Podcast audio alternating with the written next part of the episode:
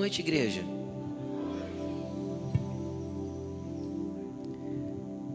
Hoje nós vamos encerrar a série Carral.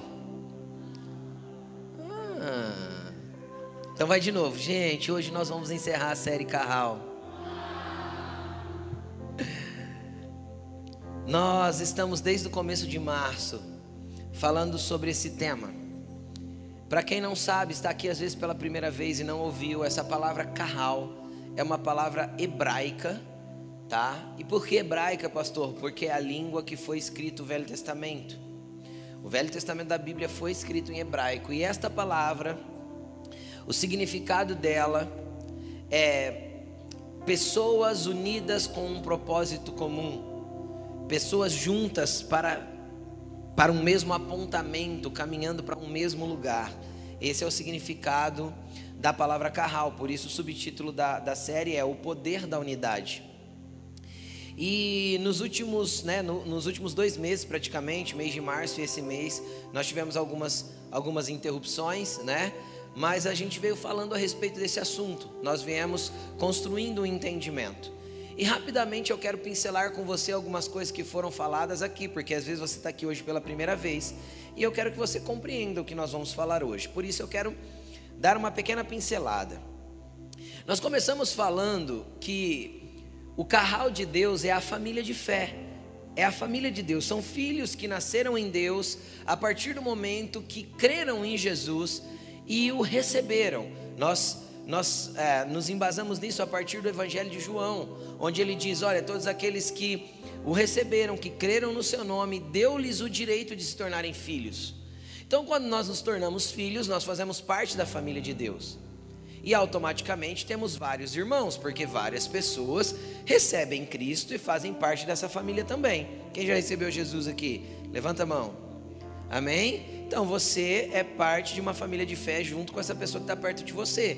Somos irmãos, tá? E aí a gente veio explicando que quando a gente fala de uma família, a gente tem pessoas de todo tipo, né? Pensa na sua família natural. Você tem um tio esquisito, um primo estranho, o que conta piada sem graça, o que sempre que fala assim é para ver ou para comer. Todas as vezes é a mesma coisa. Então, é, tem todo tipo de pessoa numa família, e assim é numa família de fé. Amém? Na família de fé não é diferente, nós temos pessoas legais, nós temos pessoas super legais, nós temos pessoas chatas, ranzinzas, ranhetas, atrapalhadas, sérias demais. A gente tem gente de todo tipo. E Jesus, ele estabeleceu a, a família de fé, o seu corpo, para estar juntos.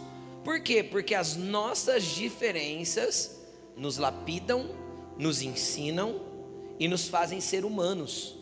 Nos fazem a amar mais, a entender o próximo, a perceber que Deus constrói não a partir de uma linha de montagem, mas a partir de pessoas com DNA único, íris única, impressão digital única e que são seres únicos, com identidade única, mas que juntos nós formamos um corpo.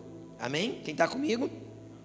E aí depois nós falamos, ah, na próxima mensagem nós falamos o, sobre a unidade. O que é a unidade em si? Unidade é quando nós temos senso de propósito comum ela se estabelece quando nós temos um apontamento em comum, quando nós temos um mesmo espírito comunicando no nosso interior, e mesmo que nós falemos línguas diferentes, como em Atos capítulo 2, no espírito todos entendem a grandeza de Deus sendo comunicada. Entende? Por quê? Porque isso vem do Espírito e ele nos une. E aí nós falamos na outra mensagem sobre a manutenção da unidade. O que é manutenção da unidade? Como eu mantenho então a unidade? Como eu me mantenho num propósito comum apontado para o mesmo lugar? amando o irmão, tolerando, indo a segunda milha, dando a outra face, todas aquelas coisinhas que Jesus ensinou e que não é muito fácil de praticar, né? Não é? E aí a gente tem que se esforçar. A outra coisa que a gente entendeu, se mantém em unidade quem se dedica a ela. Atos capítulo 2 diz o que? Que era aquela igreja de Atos, eles tinham, eles se dedicavam à comunhão, ao partir do pão, as orações e a palavra. Então são quatro pilares de uma igreja. Nós temos que nos dedicar como filhos de Deus, como uma igreja, como um carral de Deus nessas quatro coisas. e duas delas falam de gente. Certo?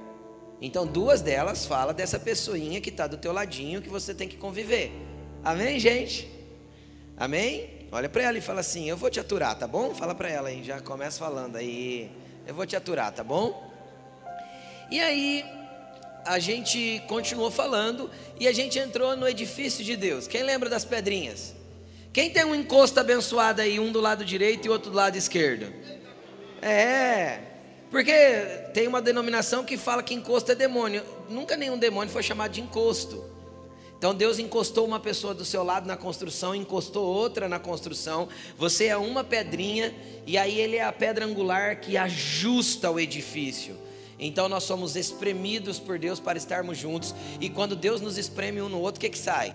Se a gente é pedra, irregular, meio torto às vezes, o que, que acontece quando as pedras são apertadas uma na outra?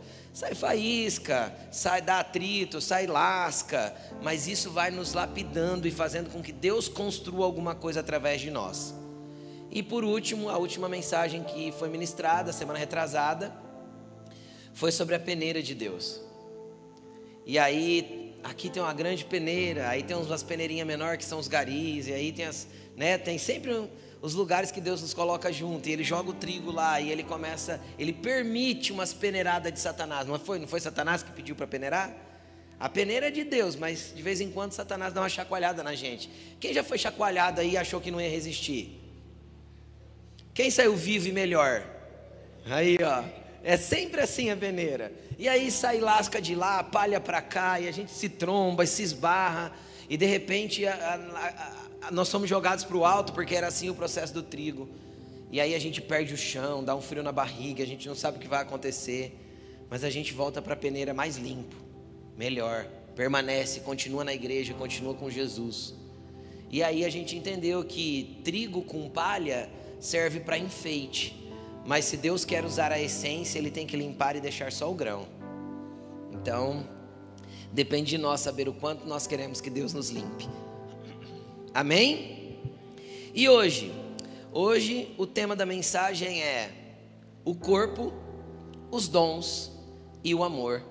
E isso é o que nós vamos finalizar a mensagem, a, a, essa série de mensagens sobre Carral. Antes de tudo, eu quero ler um texto com você. 1 Coríntios capítulo 12. Abre aí. 1 Coríntios capítulo 12, ou se você quiser, nós vamos colocar no telão também. Versículo 31.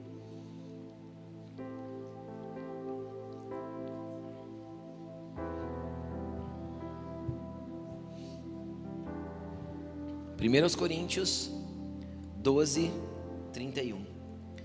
Senhor Jesus, nós te apresentamos essa palavra. Faça o teu querer com ela, Senhor, porque ela não volta para o Senhor vazia. Senhor, envia essa palavra para o coração e para o espírito de cada filho aqui e que ela cumpra o seu propósito, chegando ao fim daquilo que ela tem que realizar dentro de nós. Faça o teu querer, ministre corações, trabalhe em vidas, nos muda, nos molda, nos lapida, nos ensine, nos aponte para a direção certa. Senhor, nos orienta, nos acalenta nós precisamos do teu conforto, Espírito Santo. Vem fazer a tua obra entre nós nessa noite, em nome de Jesus. Amém. Olha o que diz aí. Entretanto, busque com dedicação. Olha a palavra dedicação aí de novo. Nós falamos um pouquinho sobre dedicação. Dedicação é apenas é apenas querer? Sim ou não? Vou, vou dar um exemplo para vocês. Quantas vezes você levantou no domingo de manhã, foi lá no espelho, lavou o rosto e falou assim: Puxa, queria tanto fazer academia para ver se eu fico mais magro, fazer um regime para ver se melhora essas bochechas redondas que eu tenho. Ou você foi pôr uma roupa, né? A roupa assim, o botãozinho ficou um pouquinho longe. E você falou: Meu Deus, eu quero tanto ser magro. Só que eu só vou ser magro se eu me dedicar a comer direito e a praticar um exercício físico. Sem dedicação, eu nunca vou conseguir estar no peso certo. Vocês concordam comigo ou não? É uma realidade. Então, dedicação não é um mero querer. Não é só assim, ah, seria bom. Eu preciso me dedicar. Então o que ele está falando assim? Olha, busquem com dedicação os melhores dons. Aí você fala, pastor, mas dom espiritual tem algum que é ruim? Porque se eu tenho que buscar o melhor, por que, qual que é o pior então? Bem, tudo tem a ver com o que nós vamos falar nessa noite. Por quê? Qual que é o melhor dom que eu devo buscar? O melhor dom espiritual que você deve buscar é aquele que mais vai fazer você fluir com precisão como parte do corpo que você é. Nós não aprendemos que somos uma família de fé, um corpo espiritual, o corpo de Cristo? Que parte do corpo você é? Onde você funciona melhor no corpo? Então olhe para a sua função e busque os dons espirituais condizente aquilo que você vai realizar para o Senhor. Então, quais são os melhores dons? Os que te deixam mais habilidosos naquilo que o Senhor te colocou para fazer dentro do corpo. E o apóstolo Paulo está orientando que nós temos que buscar com dedicação esses dons espirituais. E é algo que a gente raramente ora.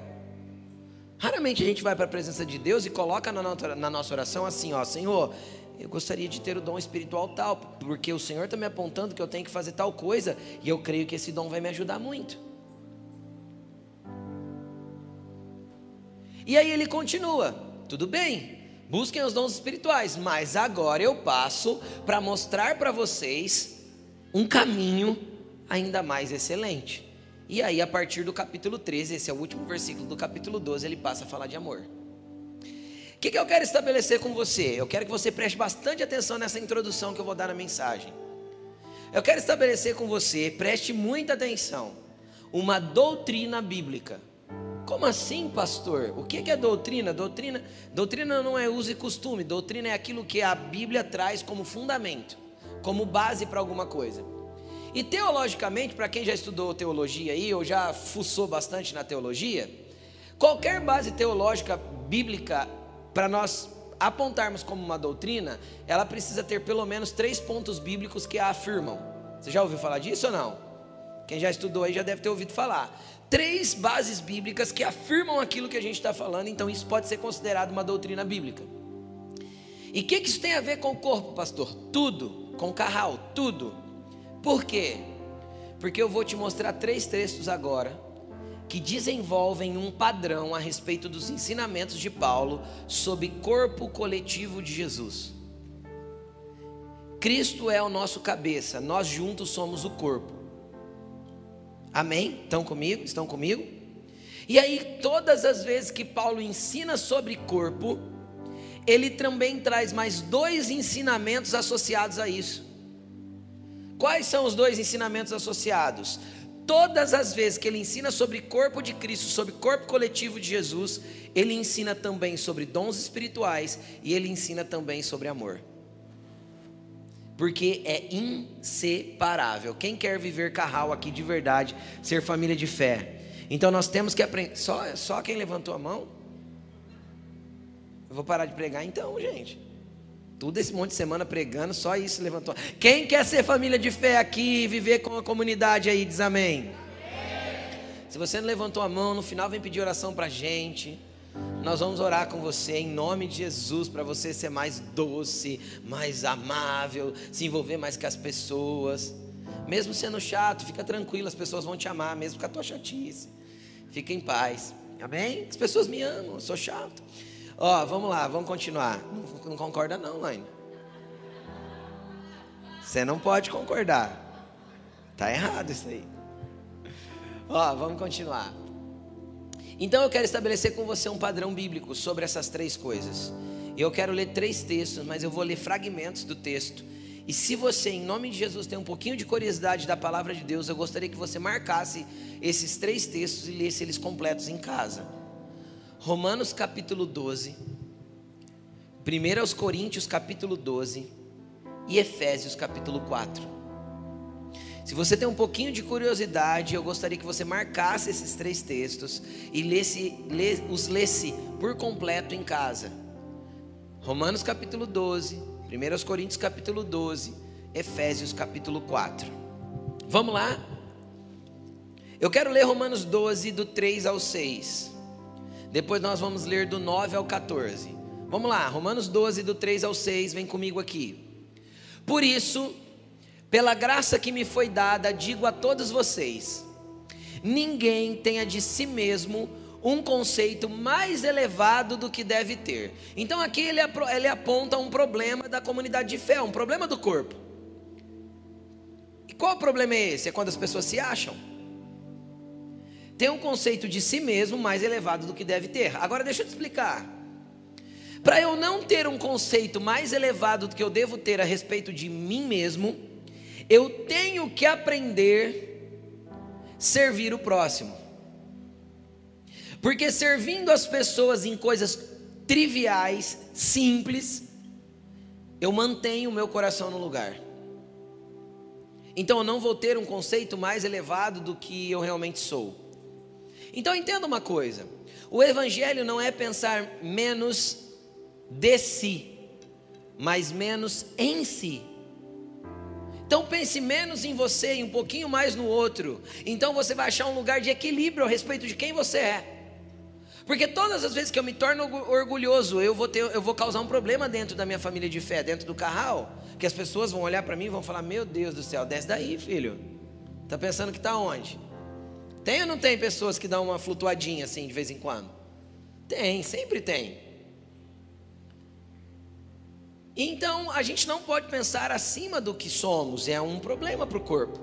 E aí ele continua dizendo: mas ao contrário, tenham um conceito equilibrado, certo? De acordo com a medida de fé que Deus lhe concedeu. Então você tem uma medida de fé para fluir, para ser, para se tornar no meio do corpo, no meio da família de Deus, no meio do, das pessoas. Então mantenha-se dentro da medida de fé que Deus te deu, daquilo que você já entendeu, das experiências que você já teve com Deus, e tenha um conceito equilibrado sobre você mesmo. Vamos continuar. Assim como cada um de nós tem um corpo com muitos membros, e esses membros não exercem todas as mesmas funções, as mesma, a mesma função, assim também em Cristo nós, que somos muitos, formamos um corpo, e cada membro está ligado a todos os outros. Então dá para viver sozinho? Aí o que, que eu entendo quando eu leio um texto desse? Quem aqui, os mais novinhos não vão saber o que é isso, mas um, quem tem acima de uns 25 eu acho que sabe. Quem lembra da família Adams? Quem lembra da mãozinha correndo? Lembra que tinha uma mãozinha cortadinha assim? Aquilo ali é exemplificação de, do crente que não congrega. Para você nunca mais esquecer, aquilo é o cristão que não tem igreja. Ele se acha parte do corpo, então ela é uma mão solitária correndo. Entendeu? Não tem olhos, não enxerga, não tem direção, não tem propósito, porque mão não pode ser corpo todo. Quem está entendendo o que eu estou falando? Aí eu vejo pessoas falando assim: ai, eu amo Jesus, mas essa igreja. Aí eu fico pensando: se Jesus é o cabeça, e a igreja é o corpo, Junto com ele nós somos um. Você concorda comigo ou não? Aí eu fico imaginando a pessoa falando assim: ah, Eu amo Jesus, mas não gosto da igreja. Aí a Bíblia diz que quando Jesus voltar vai ter um casamento e a igreja vai se casar com o noivo. Não é isso? Aí essa pessoa vai vir como? Igual a mãozinha da família Adams correndo vestido de noiva na presença do cordeiro? Que jeito que vai vir? Porque desligado do corpo não é noiva. Porque noiva é sempre coletivo. Noiva de Cristo não é singular, é plural. Ou senão a pessoa acha que ela vai escutar a, a marcha nupcial e ela vai pôr a cabeça debaixo do braço. Imagina, imagina uma pessoa casando só com a cabeça. e a cabeça debaixo do braço. Então ele ama Jesus, cabeça, mas não quer o corpo. Pensou, Vitor, se ele é casando só com a cabeça da Bruna assim? Não funciona. Funcionaria, gente? Não. Por quê? Porque sem o corpo não há vida, intimidade, relacionamento, produtividade, é, é, não gera nada, não cria nada, não desenvolve nada. E tem crente querendo ser crente longe da igreja. Sabe o que, que crente longe da igreja é? Nada. Nada. Então quando você fala assim, ah, ele é um crente desviado, faz uma figurinha da mãozinha correndo assim, ó. É isso. Desconectado do corpo, não tem como. Somos membros de um mesmo corpo e cada membro está ligado um ao outro. Fala, fala para esse irmão que está do teu lado, fala assim, mano, você está ligado a mim, já era. Tá ligado, tá ligado. Olha para trás, fala assim, ó, nós, nós estamos ligados. Olha para ele e fala assim, tá ligado, irmão? Tá ligado? Amém? Versículo 6. Temos diferentes dons. Ele falou de corpo, não falou? Do que, que ele está falando agora? Dons espirituais. Temos diferentes dons de acordo com a graça que nos foi dada. É por graça. Deus derramou. Eu posso buscar, mas é Ele que dá. Amém? Ah, se alguém, aí ele vem falando dos dons, né? Ele vem explicando alguns dons aí em Romanos 12. Pula lá para mim para o versículo 9. Olha no assunto que ele entra. Ele termina de falar de dom, ele vai falar do quê? Amor. O amor deve ser sincero. Não odeie, é, odeiem o que é mal. Apegue-se ao que é bom. Dediquem-se uns aos outros com amor fraternal. Olha a dedicação aí de novo. A comunhão uns aos outros. Prefiram dar honra aos outros mais do que a vocês. Quem já viu pessoa que busca ser honrado? É uma coisa mais feia do mundo, né? Você não sabe com quem você está falando. Abaixa a sua voz para falar comigo. Ah, vai se converter. Não é? Tem gente que não. Tem, é muito alto o conceito, né? Parece um balãozinho. Jesus vai furar. Então, cara, prefira dar honra ao outro. Dê predileção da honra para o outro. Tem poucos lugares, levanta, deixa outro sentar. Isso é conceito de família de fé, isso é conceito de amor. Sabe? Ceda, ame, sirva. É isso. Vamos continuar. Nunca falte a vocês o zelo, sejam fervorosos no espírito, sirvam ao Senhor, alegrem-se na esperança, sejam pacientes na tribulação, no dia da peneira, irmão, tenha paciência, perseverem na oração, até o 14 nós vamos. Compartilhe o que vocês têm com os santos em suas necessidades, pratiquem a hospitalidade tudo isso é reflexo de uma pessoa amorosa. Porque ele começa falando do quê? De amor. 14. Abençoem aqueles que os perseguem. Abençoem, não amaldiçoem. Pastor, tem gente falando mal de mim. Abençoa. Pastor, tem gente me perseguindo, me criticando. Pastor, você não tem ideia, meu gerente, meu patrão, meu amigo de trabalho. Pastor, inventaram um monte de coisas. Quem é melhor do que Jesus aqui? Levanta a mão. Inventaram um monte de coisa de Jesus, perseguiram Jesus, falaram mal de Jesus. Nós não somos melhores do que Ele. Se, se Ele nos deu a graça de praticarmos obras maiores do que a dele, fique tranquilo, porque o resto das coisas que ele passou, nós também vamos passar um pouco disso, para poder estarmos prontos daquilo que ele quer fazer na nossa vida. Abençoe aquele que te persegue. Fala mal de você, dá risada. Perdoe, segue a vida. Eu falei em uma das mensagens a respeito da gente andar com crédito para as pessoas. Quem conseguiu já acumular um pouco de crédito aí, já deixar um pouco extra? Um tanto de amor extra, um tanto de paciência extra, um tanto de longanimidade extra, deixa uma milha a mais, deixa uma capa a mais, deixa um pouco a mais, assim você não se sente, sabe, forçado a fazer alguma coisa, já deixa um pouco extra. Abençoe as pessoas que estão bravos, com você, estão falando mal, estão te injuriando. Amém? Então a gente achou um padrão. Qual foi o padrão? Do que, que ele tratou primeiro? Corpo, dons espirituais, amor. Onde eu quero chegar com isso, pastor? Eu vou mostrar os outros dois textos. Eu quero chegar com você que não tem como nós sermos família de fé, carral, na essência do que precisamos ser, sem entender que os nossos dons, nossos dons espirituais são únicos e exclusivamente para servir o próximo.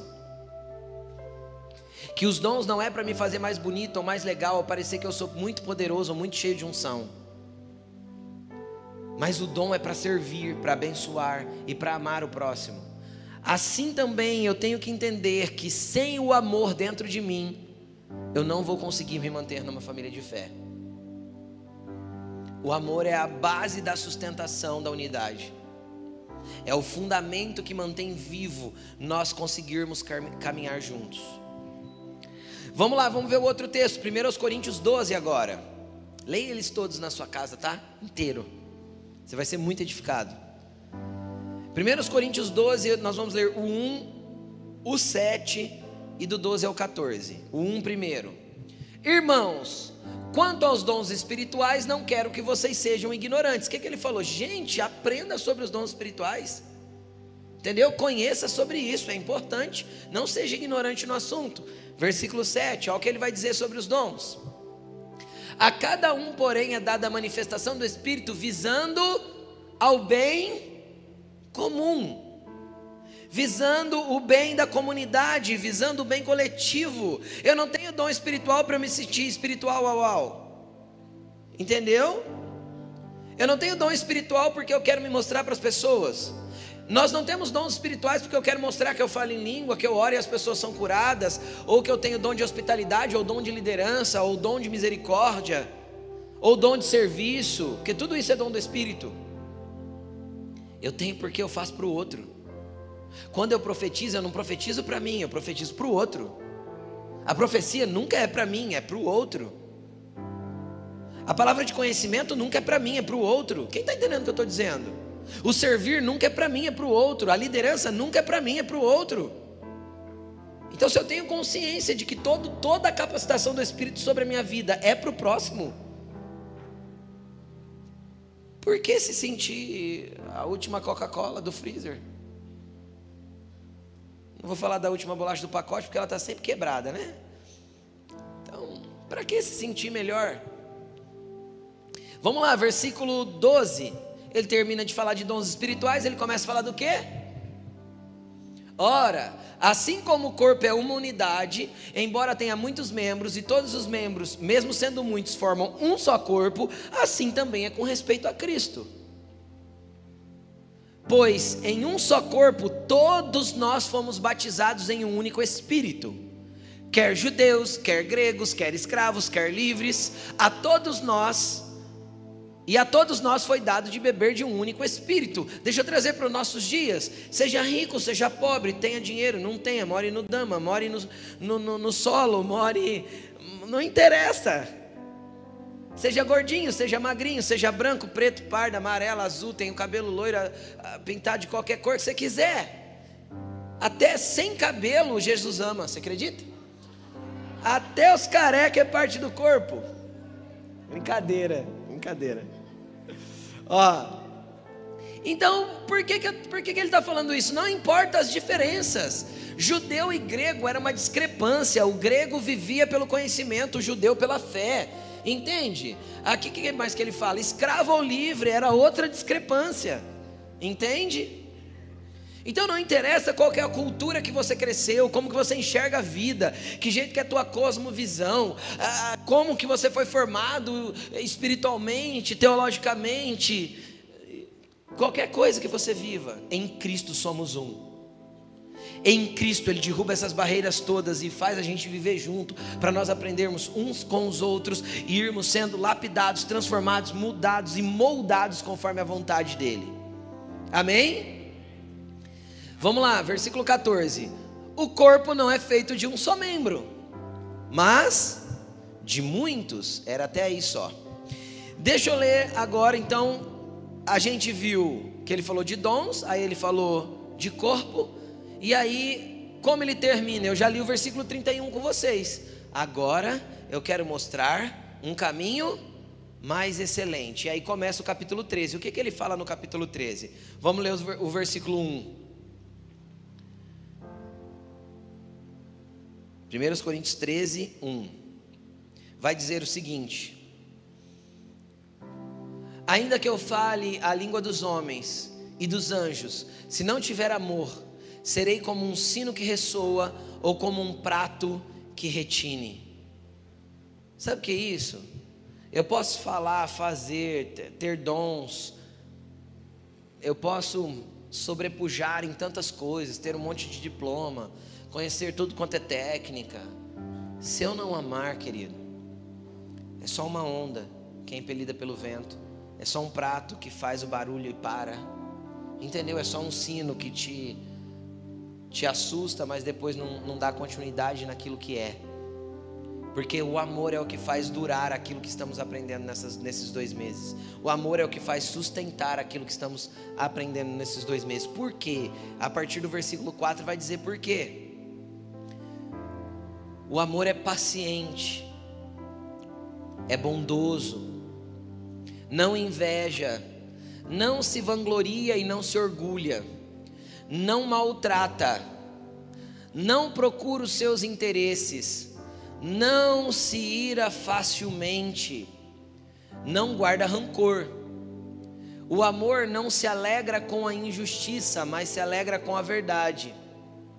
Tudo sofre, tudo crê, tudo espera, tudo suporta. O amor nunca perece. Por isso que ele é a base.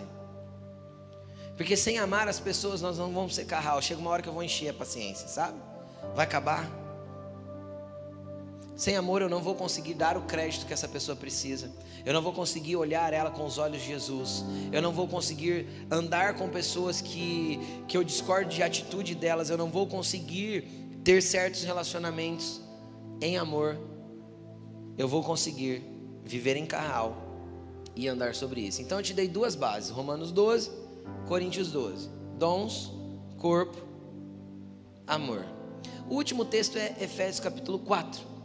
Em Efésios capítulo 4, Paulo não é didático como nesses dois outros textos, de separar os três assuntos.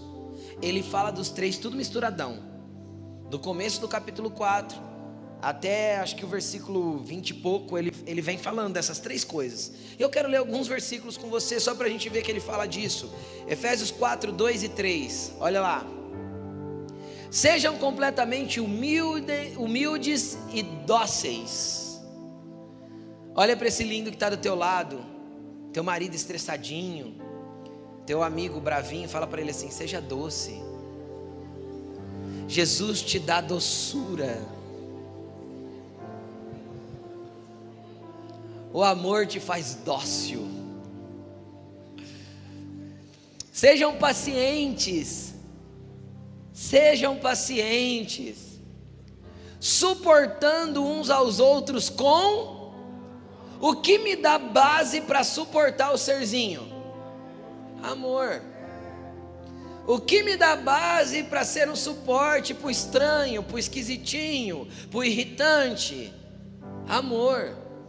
Sabe o que, que faz para as pessoas te aguentarem? Amor. Vamos continuar até o versículo 3. Façam todo o esforço, ó, dediquem-se aí de novo, ao esforçar, para preservar, para conservar a unidade do espírito pelo vínculo da paz.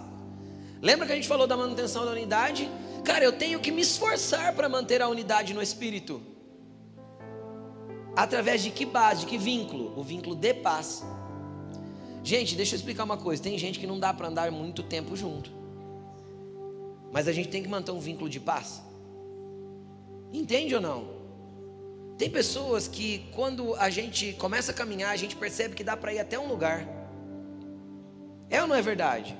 É, é verdade. Cara, então vá até onde dá, vai a segunda milha. Até onde dá era a primeira. Jesus falou assim: ó, se te obrigarem a caminhar uma milha, vai duas. Dê um extra para a pessoa, em amor. Só que a partir da terceira, Jesus não mandou ir, mandou?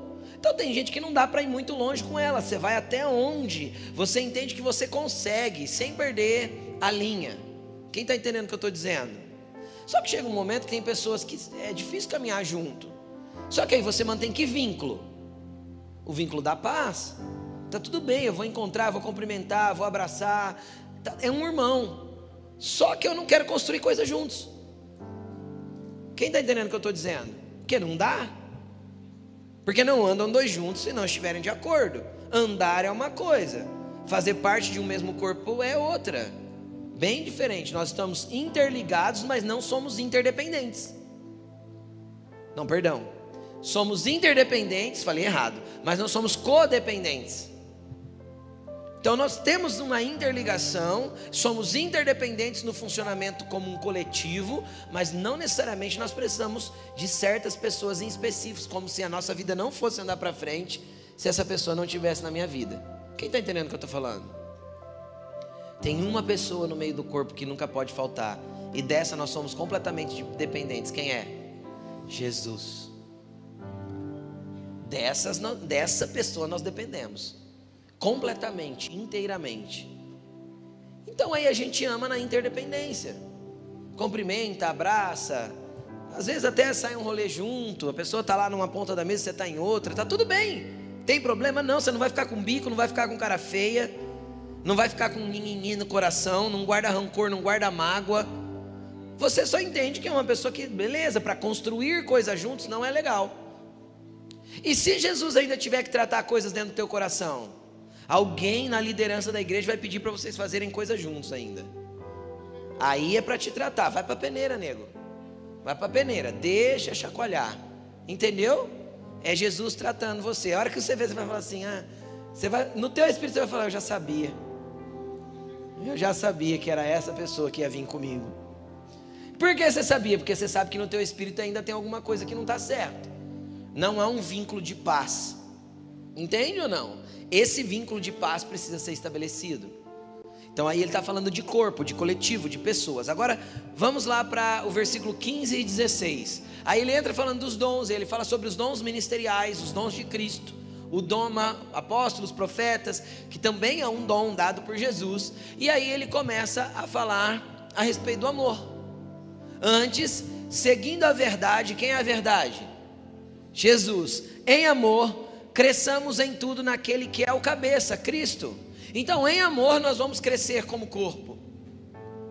Continuando, 16: Dele, de Jesus, todo o corpo ajustado e unido, pelo auxílio de todas as juntas, cresce e edifica-se a si mesmo em amor. O que é a base do crescimento do corpo?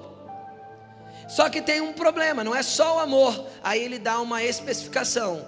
Quando na medida em que cada parte realiza sua função. Por isso a necessidade dos dons.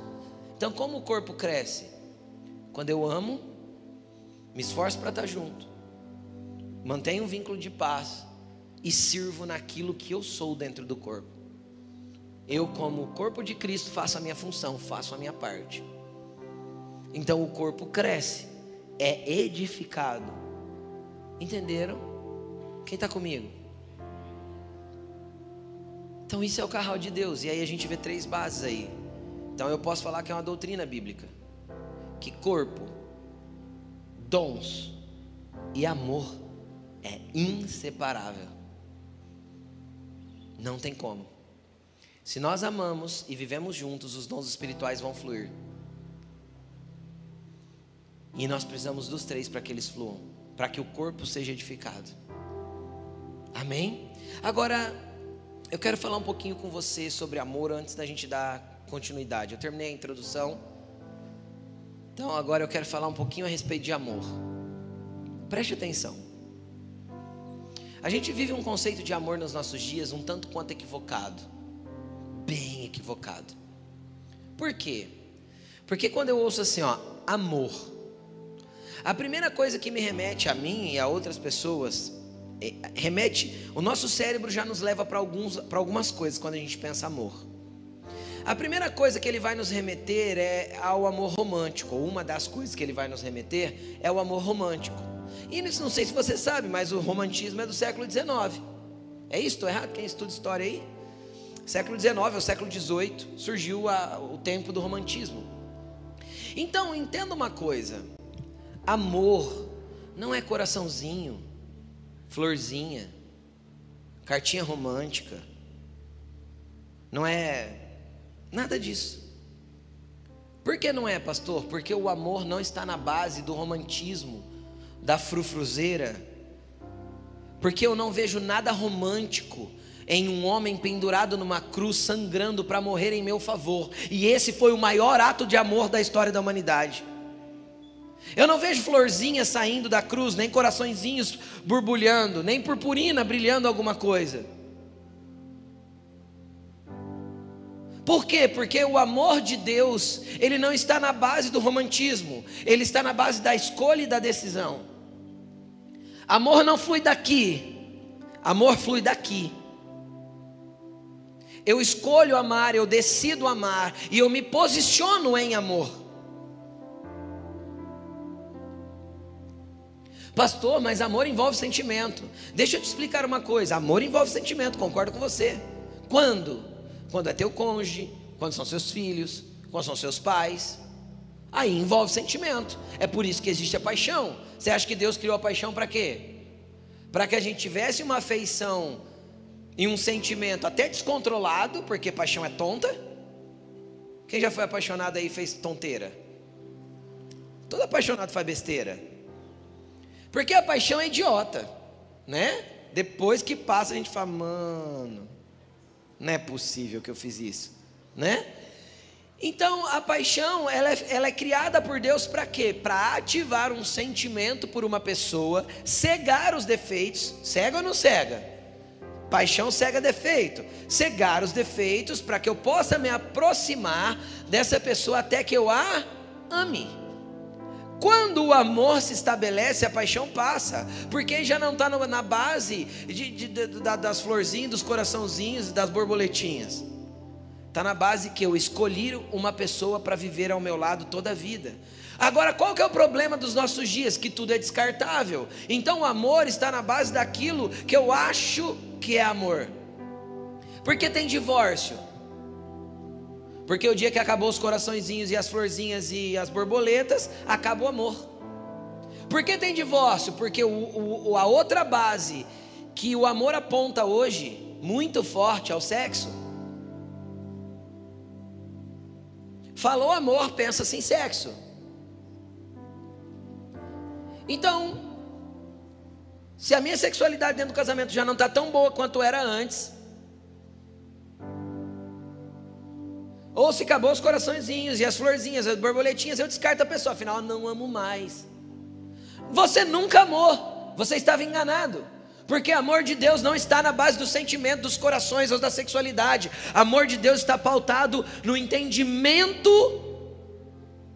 que eu tenho a respeito do quanto aquela pessoa é importante para mim.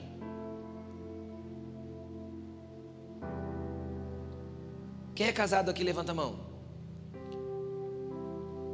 Quem aqui já teve um dia que você teve vontade de enforcar esse ser que vive com você há vários anos?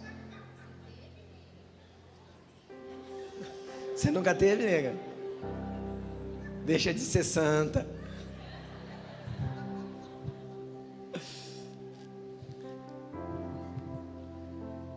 E por que a gente tem vontade e não faz? Porque a gente ama. Porque a gente escolheu amar mais uma vez.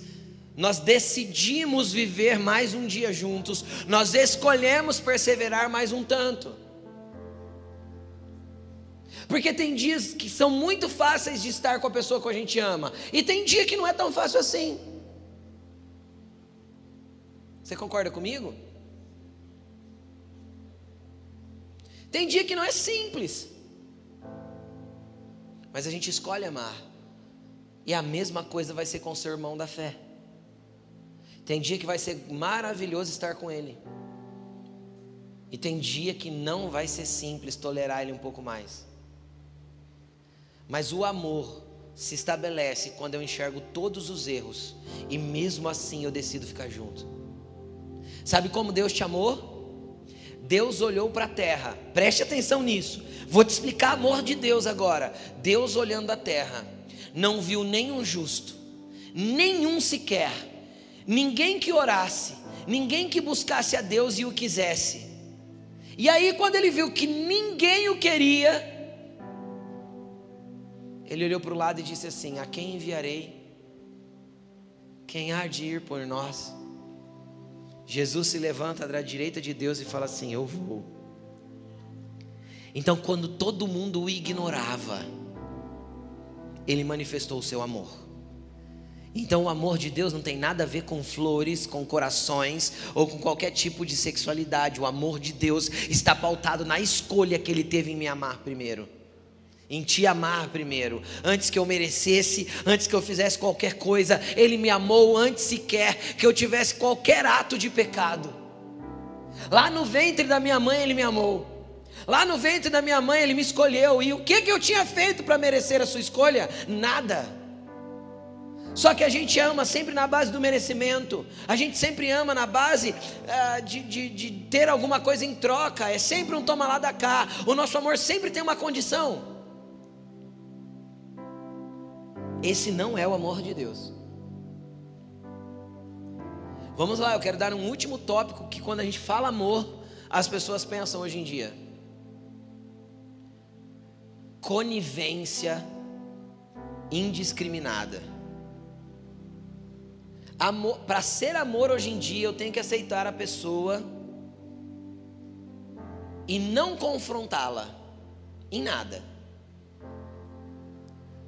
O amor hoje em dia é descrito no você pode ser o que você quiser ser, do jeito que você quiser ser. E eu aplaudo. Ai, que lindo as suas decisões ridículas e malignas e pecaminosas. Continue, vai para o inferno assim mesmo. Nós vivemos uma geração tão mimimi que amor tem que ser conivência absoluta.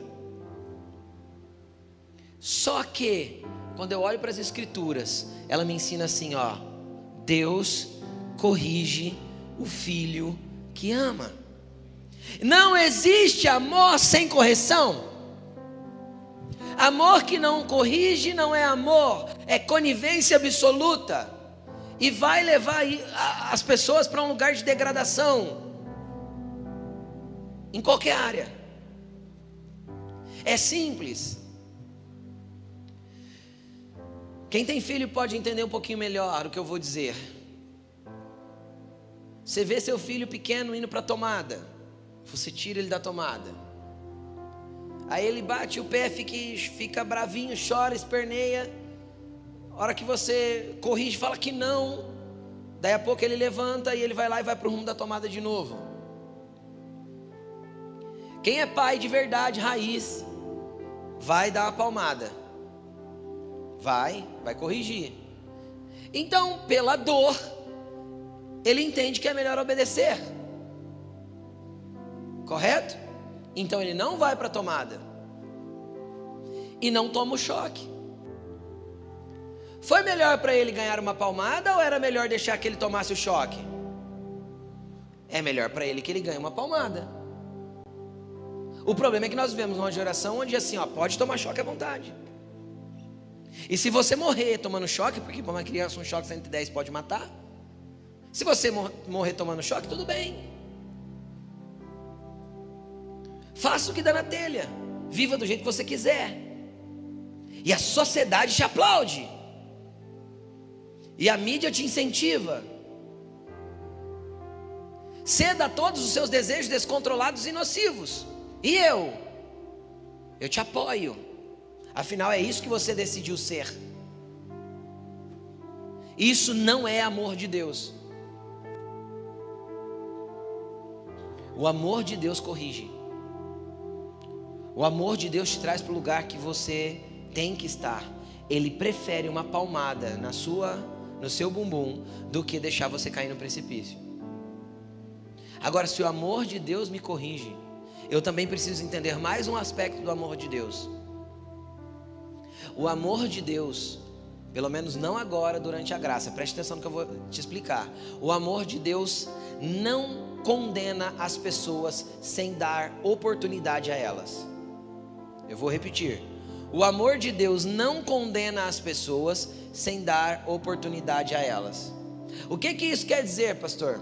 O problema é que hoje a gente sai de um lugar de conivência absoluta e vai para um lugar de condenação, aonde eu olho uma atitude que na minha concepção de fé, cristianismo, cosmovisão, independente de como eu vejo, seja na minha cultura familiar, como isso foi criado em você. Então, na tua concepção, aquilo é errado. Então, você já rotula e rejeita a pessoa.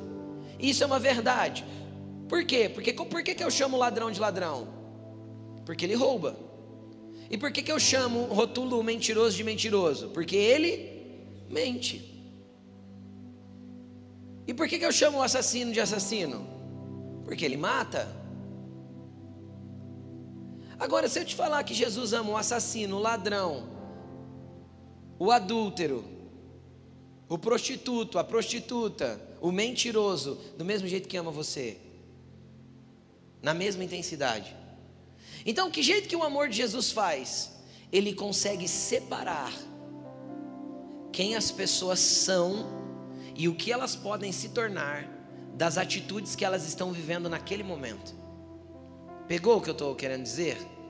O amor de Jesus consegue separar quem as pessoas são e o que elas podem se tornar daquilo que elas estão fazendo naquele momento. E este é o padrão de amor que Deus quer que nós vivamos. Entendeu? Onde nós consigamos olhar para as pessoas e enxergar nelas quem elas são como essência e o que elas podem se tornar em Deus, sem levar em conta o nível de, de promiscuidade, pecado, falta de retidão, deformação de caráter que ela vive hoje. Isso fará com que nós amemos as pessoas como elas são, mas no devido tempo, nós caminhando com elas, consigamos trazê-las para um lugar de reflexão, entendimento, graça e transformação. Porque o amor de Deus ama, atrai, confronta e transforma. Se esse processo ainda não aconteceu na sua vida, Saiba que ele pode estar prestes a acontecer. Quando? Quando você reconhecer que o amor de Deus ainda não mexeu com você do jeito que deveria mexer. Então, se nós queremos viver carral, nós temos que aprender a amar como Deus ama. Então, aceite as pessoas do jeito que elas são e caminhe com elas uma milha. E na primeira milha, ganhe o coração dela. Porque aí na segunda você consegue sentar com ela e mostrar para ela os pontos que Deus discorda das atitudes dela. E ela não vai se ofender com você, porque afinal você já a amou. Quem está entendendo o que eu estou falando? É igual o pai que quer enfiar religião goela abaixo dos filhos.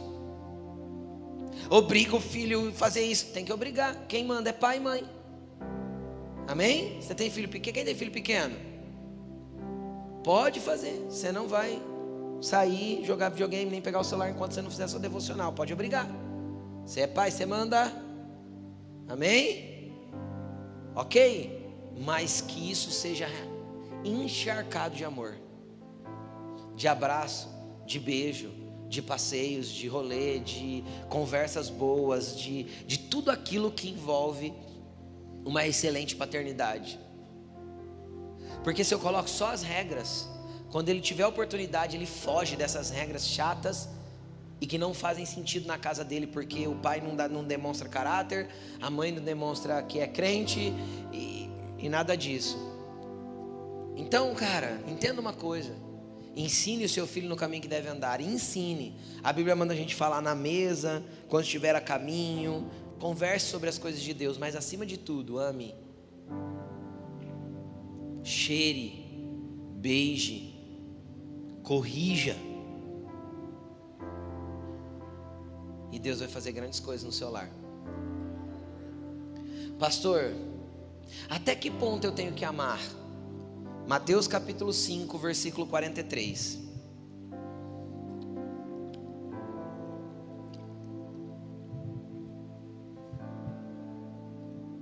Diz assim: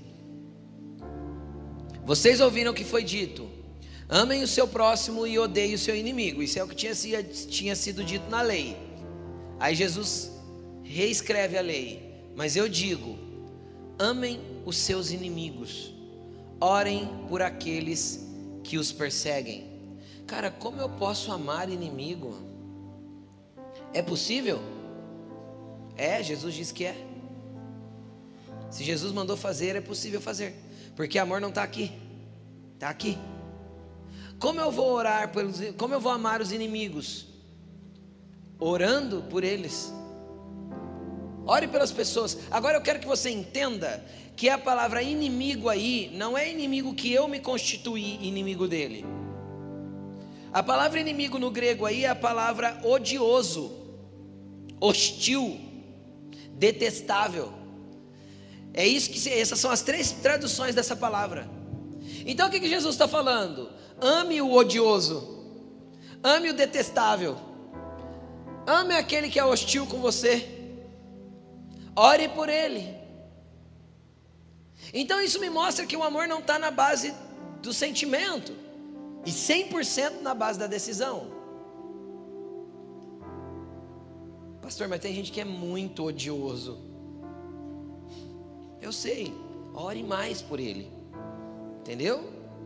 Porque quando você ora, você derrama ainda mais amor. Mantenha o vínculo da paz. Pastor, não é possível. Faça pelo menos a sua parte. Mesmo que ele não queira fazer a dele, porque tem gente que se coloca como seu inimigo. Aí é uma coisa. Você não tem culpa disso. Mas não se coloque como inimigo de ninguém. Você não pode ter inimigos. Tem gente que não dá para ser amigo mas também não precisa ser inimigo. Amém? Amém, gente? Vamos continuar lendo. Para que vocês, olha o que Jesus está ensinando. Amem os inimigos e orem pelos que perseguem vocês. Para quê? Para que vocês venham a ser filhos do seu Pai que está nos céus. Cara, quando eu passo a odiar as pessoas e perseguir de volta quem está me perseguindo, eu corro o risco de perder minha filiação em Deus. E se eu perco um lugar de filho, eu, eu me desconecto do corpo. E eu me desconectado do corpo, eu passo a não ter mais uma família de fé. E aí a coisa vai ficando feia. Por quê? Porque ele faz raiar o seu sol sobre os maus e os bons e derrama chuva sobre justos e injustos. Deus não faz diferença das pessoas para dar vida para elas. Deus separa quem as pessoas são e o que elas podem se tornar das coisas que elas estão fazendo agora. E é assim que Ele quer que nós amemos. 46. Se vocês amarem aqueles que os amam, que recompensa vocês receberão? Até os publicanos, os publicanos eram os cobradores de impostos corruptos, fazem isso. E se vocês saudarem apenas os seus irmãos, o que vocês estão fazendo demais? Até os pagãos fazem isso. Portanto, Sejam perfeitos, como perfeito é o Pai Celestial de vocês. Cara, quando eu leio essa palavra perfeito, dá até tremedeira. Por quê? Porque não existe ninguém perfeito. Você concorda comigo? E quando eu vou para o entendimento lá na palavra original do grego, que foi escrito aí, essa palavra perfeita é a palavra teleios, que significa levado a um fim, finalizado que não necessita de nada para estar completo. Olha que poderoso isso. Então o que, Jesus está falando? Cara, caminhem para a perfeição, para o fim que Deus quer que vocês estejam, para o lugar exato que Ele quer que vocês estejam, para que a obra dele se conclua em vocês e vocês não necessitem de mais nada. Então vai amando, porque dentro do seu amor, o processo do caminhar de Deus vai se estabelecendo na tua vida. E você vai sendo levado a uma finalidade, a um fim que Deus quer te levar. Deus vai te tornando íntegro cada dia mais. Porque é assim que Deus é. Deus não tem falta de nada. E Ele quer que nós sejamos assim. Amém? Então, é possível amar até aqueles que são mais difíceis para nós amarmos. Mas, pastor, você não tem ideia o que eles estão falando de mim. Cara, não se preocupe com o que falam de você. Se você tem a sua identidade firmada em Deus, você sabe quem é em Deus, não se preocupe com o que estão falando. Não se preocupe com o que estão caluniando, inventando. Pastor, mas vai virar ficar muito complicado lá no meu trabalho. Não se preocupe, se aquela porta se fechar, Deus abre outra. Só mantenha o seu coração no lugar. Não arrume inimigos. Não crie inimizades. Ame. Mesmo que seja completamente difícil e inconveniente amar. Em especial quando se trata dos irmãos de fé. Porque aí, além de conviver junto, você ainda está ligado nele dentro do mesmo corpo. Então, sem amor é impossível viver carral. E com amor e corpo e unidade no corpo, os dons do Espírito Santo podem fluir poderosamente. Vamos ler um último texto. Eu prometo que é o último. Nós só vamos ler, porque o texto é autoexplicativo. Eu quero só ler com você. Vou fazer um comentário do último versículo. Nós vamos para 1 João Carta de 1 João, capítulo 4, versículo 7. 1 João 4, 7. Para finalizar. Amados, amemos uns aos outros, pois o amor procede de Deus. Aquele que ama é nascido de Deus e conhece a Deus. Amém? Quem nasceu de Deus aqui? Então, nós precisamos amar. Quem não ama não conhece a Deus, porque Deus é amor. Foi assim que Deus manifestou o seu amor entre nós, enviou seu Filho unigênito ao mundo, para que pudéssemos viver por meio dele. Pode passar.